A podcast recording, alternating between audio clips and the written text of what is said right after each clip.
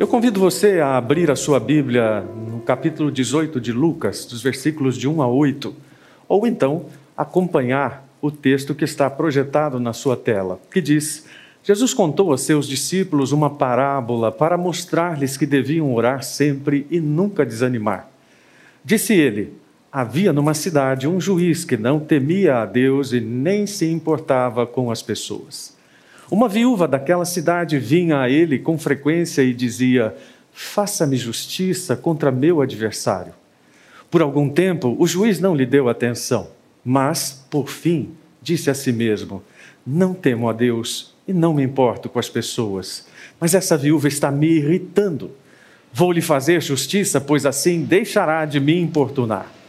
Então o Senhor disse: Aprendam uma lição com o juiz injusto. Acaso Deus não fará justiça a seus escolhidos, que clamam a Ele dia e noite? Continuará a adiar sua resposta? Eu afirmo que Ele lhes fará justiça e rápido. Mas quando o filho do homem voltar, quantas pessoas com fé ele encontrará na terra? Oremos. Senhor, estamos reunidos aqui em torno da tua palavra de uma maneira que nenhum de nós consegue imaginar. Mas eu continuo tentando. E na minha cabeça eu formo essa imagem maravilhosa de pessoas reunidas em torno da sua TV, do seu smartphone, do seu computador, do seu tablet, para ser igreja. E para receber do Senhor as mensagens e as instruções para uma vida cada vez mais agradável a Cristo. Então eu peço humildemente que nesta manhã, mais uma vez, não seja diferente, que o Espírito sopre no nosso coração o ensino divino a respeito da persistência da oração. E que saiamos daqui, ou que continuemos nas nossas casas, transformados por este ensino. Oramos no nome de Cristo. Amém. Uma das coisas que eu sempre achei divertida na infância e que nós vimos lá em casa era a forma como eles lidavam com o conceito de justiça. Eu acho muito divertido ver uma criança de 3, 4, 5 anos andando para algum lado e dizendo: Isto não é justo. Que ideia há de justiça numa criança de 3, 4, 5 anos ou mais? Mas de alguma forma elas constroem na sua capacidade de pensar, ainda que limitada, aquilo que é conveniente, devido ou que elas acham que é merecido. Ah, os nossos filhos, não, com eles não foi diferente. Quantas vezes eles disseram para nós: isto não é justo? E é verdade, muitas vezes eles tinham razão. Eles cresceram e chegaram à idade escolar e muitas vezes voltaram para casa revoltados com determinadas situações e dizendo: Isso não é justo.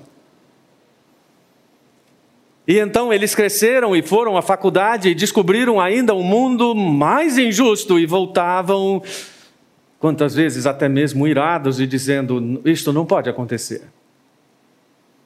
Oh, mas o que de tão injusto eles viram no mundo?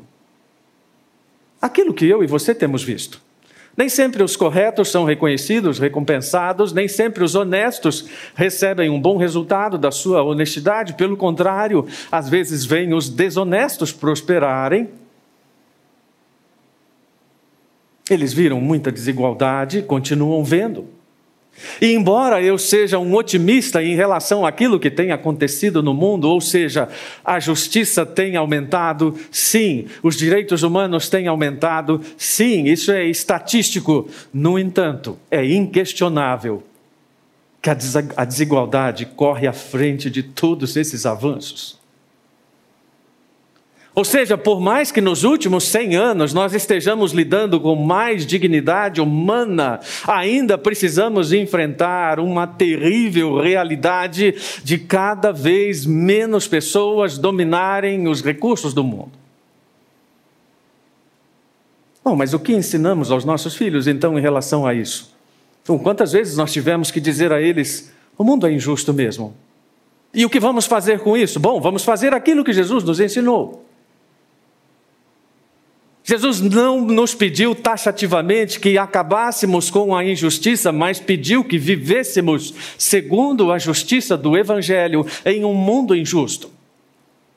De certa forma, então, o Evangelho é uma espécie de manual de sobrevivência num mundo injusto, graças à fé nessa justiça de Deus. E por isso Jesus contou essa história tão simples para dizer: enquanto a justiça não é estabelecida, continuem orando. Mas é curioso como até mesmo os crentes reagem contra essa mensagem, achando que ela é uma solução muito pífia. Na verdade, talvez ela nem seja uma solução. Como assim? Orar? Nós estamos diante de um mundo com tantos desafios, com tanta maldade, e tudo que Jesus nos diz é para insistir em oração. Muita calma.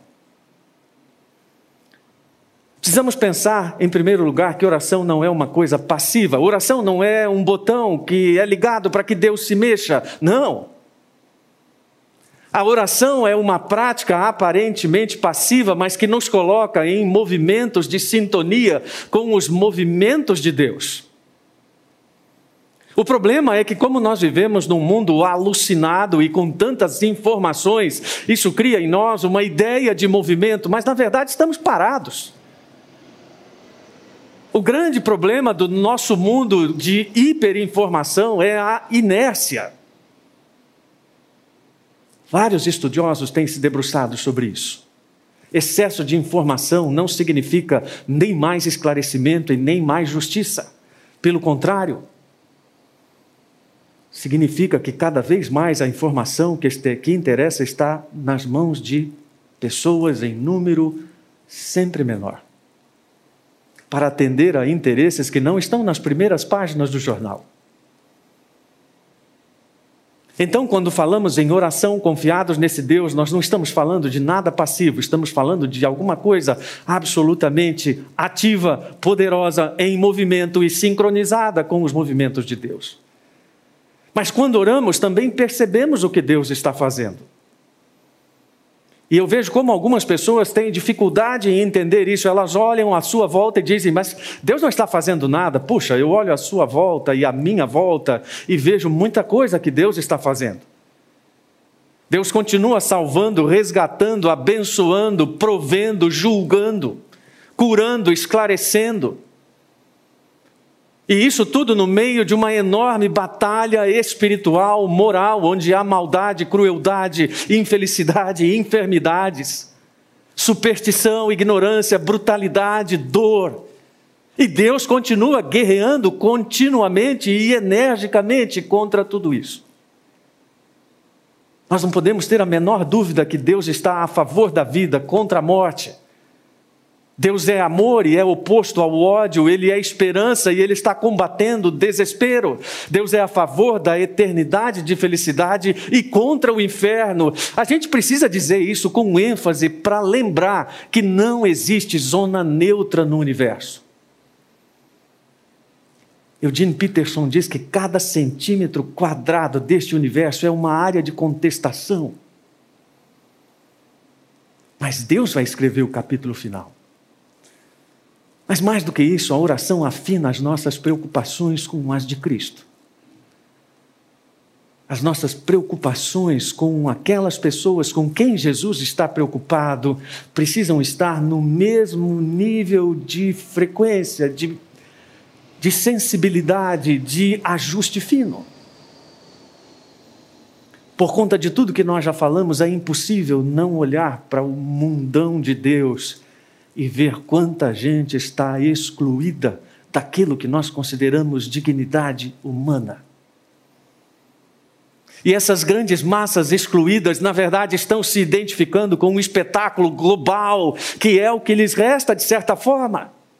Elas estão excluídas dos grandes auditórios, dos tribunais, então elas precisam se contentar com os grandes BBBs e os grandes julgamentos televisivos como uma espécie de fetiche da injustiça, mas é a única coisa às quais elas têm acesso, ou as únicas coisas.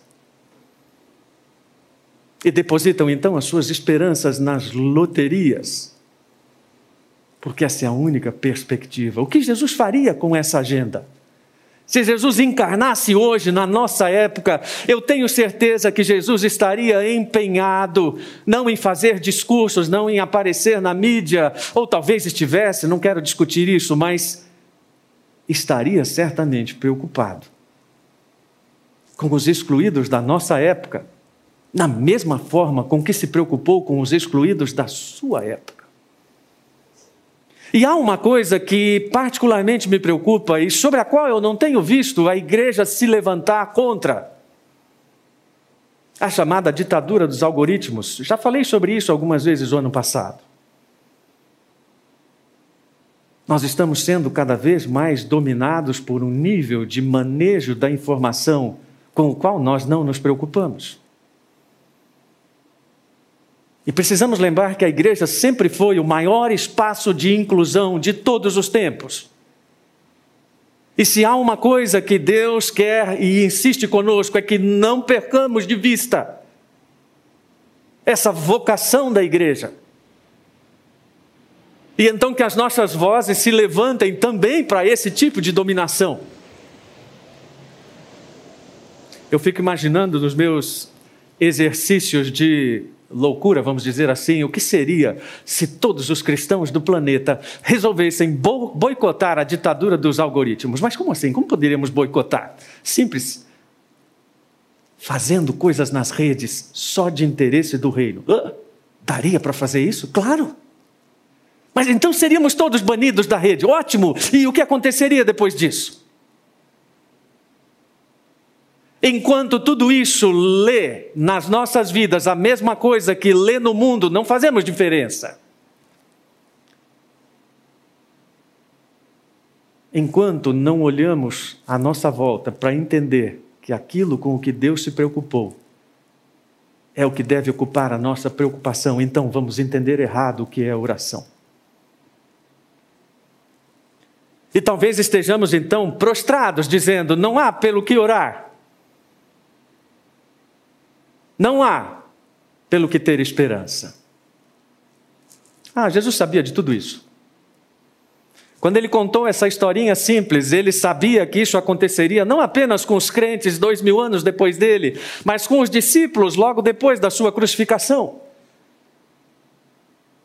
E então, certamente, ele pensou: vou contar mais uma história que mostre como é que a insistência na oração deve ser coerente com a convicção de que a justiça de Deus não é falha nem tardia.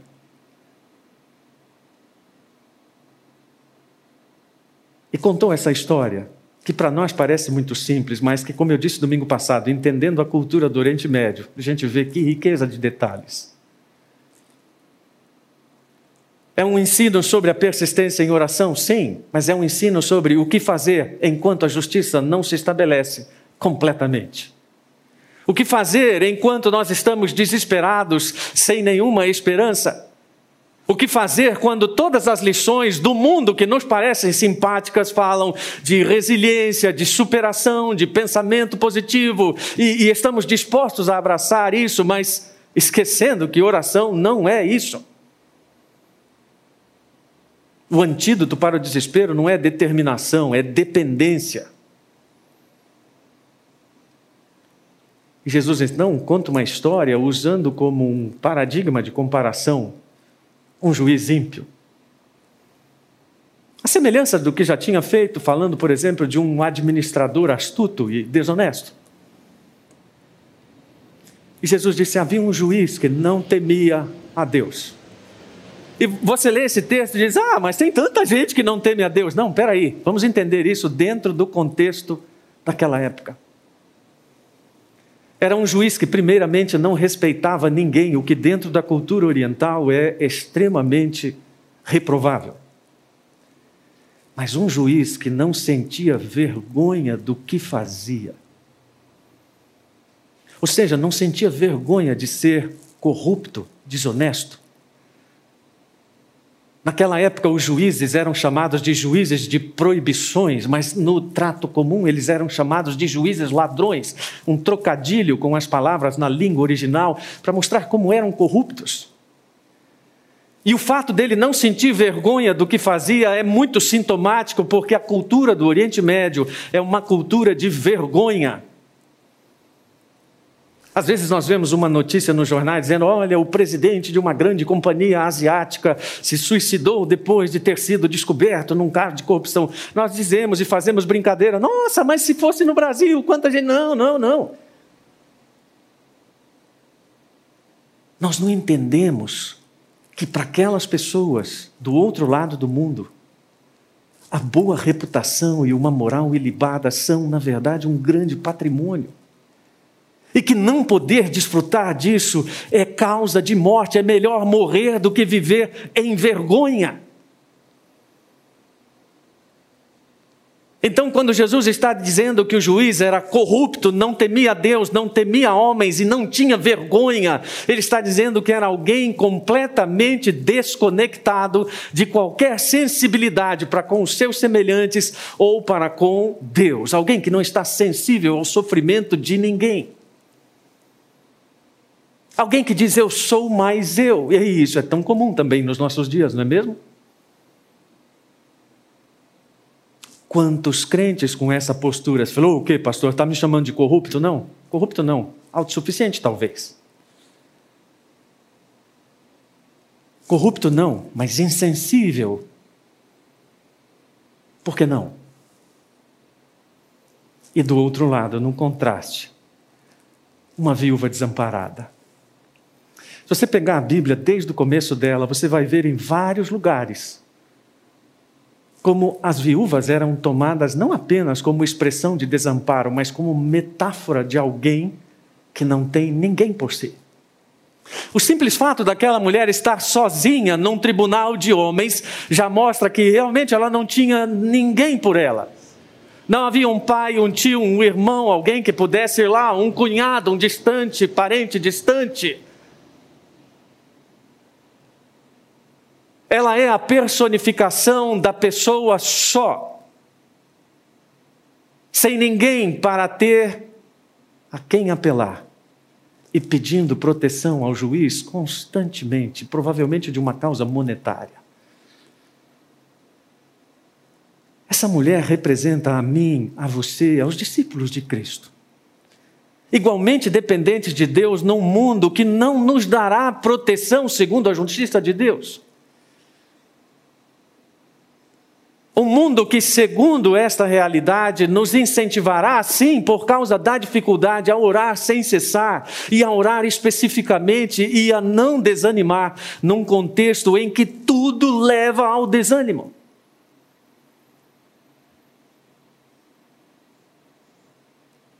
Simplesmente porque Jesus tem uma ideia muito clara a respeito do Pai, tantas vezes mostrada, dizendo: Vocês, sendo maus, sabem dar boas coisas aos seus filhos, pois quanto mais o Pai que está no céu.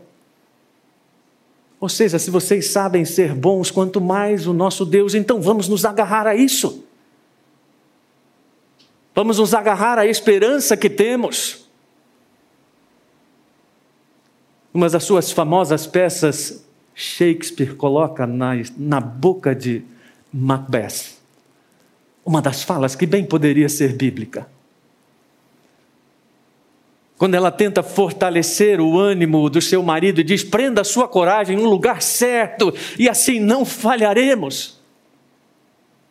Ou melhor, a esposa de Macbeth. Para eles o negócio não dá certo, mas para nós dá. Embora o clamor da viúva pareça inútil, porque ela é fraca demais para exigir e pobre demais para comprar a justiça, bom, para nós ela é absolutamente o paradigma de alguém que depende de Deus. De alguém que, por tanta insistência, sensibiliza um juiz que diz: Bom, então eu vou atender esta viúva para que ela não me irrite mais. Alguns intérpretes da Bíblia gostam de pegar o texto na literalidade e dizer que o juiz estava com medo de que ela se tornasse violenta ou que ela causasse algum tipo de transtorno. Não faz o menor sentido. Um juiz que não tinha medo de nada, que não se envergonhava de nada.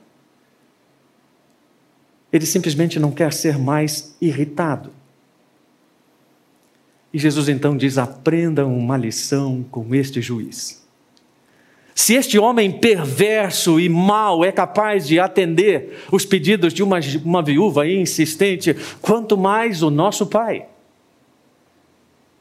Tenhamos em mente que quando o medo toma conta do nosso coração, nós somos desafiados a orar, mesmo em face de todos os nossos desânimos. Quando o mundo nos traz a ideia de que parece que está tudo perdido, nós somos incentivados a orar com essa consciência de que Deus continua agindo, tendo em vista os seus melhores interesses. E Deus nunca fará isso relutantemente como aquele juiz. Alguns pregadores tomam esse texto e dizem: está vendo? Você tem que insistir com Deus, você tem que ser chato com Deus, você tem que importunar. Eu esqueça esse tipo de pregação.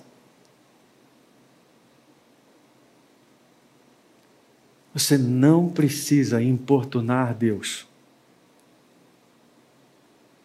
Porque Ele sabe a justiça que deve aplicar a cada situação e fará isso rapidamente.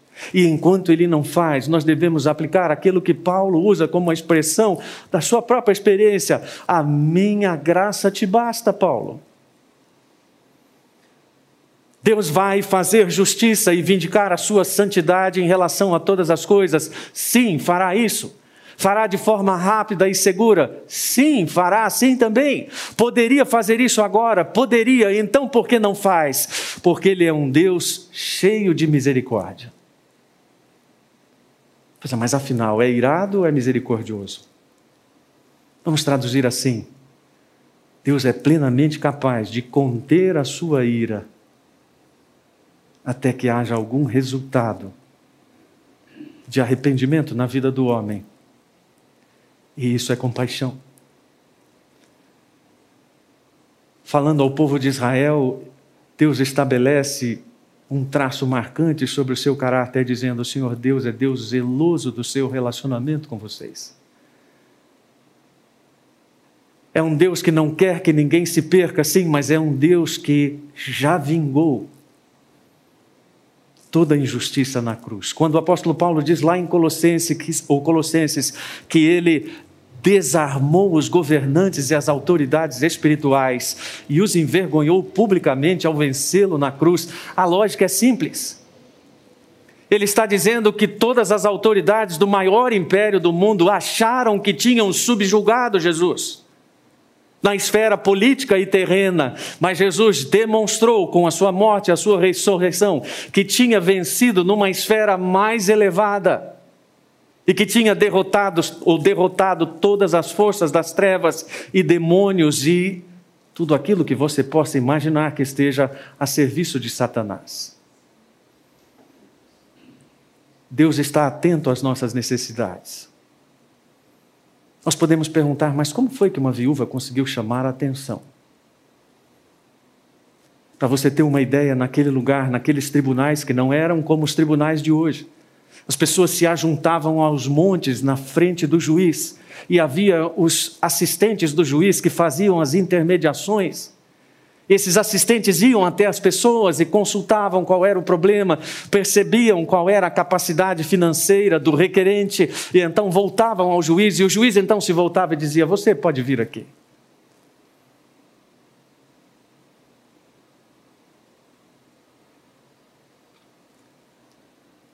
É bem possível que aquela mulher tenha gritado de uma forma diferente, que ela tenha incomodado. Mas o que Jesus quer que saibamos é que a nossa perseverança precisa demonstrar essa confiança de que seremos atendidos. Isso é parte da piedade. Precisamos orar mesmo quando tudo leva ao desânimo, precisamos orar quando o medo está tomando conta de nós. E precisamos orar especificamente não porque Deus precise dessas definições, mas porque nesses movimentos nós afinamos os nossos desejos com a vontade de Deus. Precisamos orar com horizontes mais amplos. Quando alguém aqui vem nos dizer da situação dos cristãos na China, minha vontade é perguntar: quantas vezes você lembrou dos nossos irmãos na China nesta semana? Estamos habituados a um tipo de cristianismo que não passa do umbigo. em relação ao raio de preocupações. Que não se lembra da injustiça do mundo, que olha para todas as situações de racismo e diz: bom, isso é manipulação da imprensa, que olha para toda a desigualdade social e diz: bom, essas pessoas não souberam trabalhar, elas não estão aproveitando as oportunidades. E diz: nós temos a mensagem de Jesus, mas não movemos uma palha para tornar essa mensagem prática na nossa esfera de ação. Apesar disso, Deus continua agindo. E essa justiça não está condicionada aos nossos pedidos. Ele está operando na história, vai realizar seus objetivos, vai vingar seus eleitos. E se um juiz iníquo pode ceder à insistência, um nosso Deus bondoso pode afastar a ira até que aplique a justiça. Eu não sei o que faz você sofrer hoje, o que tira a paz do seu coração hoje, mas a mensagem é clara: insista e persista orando, até que você alcance a justiça de Deus, ou até que ela seja estabelecida. Porque a justiça de Deus jamais tarda e jamais falha. Vamos orar? Deus, obrigado por este apelo insistente de Jesus a nossa confiança no teu poder soberano. Obrigado porque tu és Pai, obrigado porque tu tens nos ensinado a orar insistentemente. E eu quero orar também como comunidade batista em Moema, Pai. Que haja um despertamento para essa necessidade que esteja acima de qualquer contexto restritivo, acima da pandemia, acima de todas as consequências nefastas que ela tem trazido. Fortalece-nos na oração e nas convicções do teu poder, da tua bondade e do teu justo juízo, em nome de Jesus. Amém.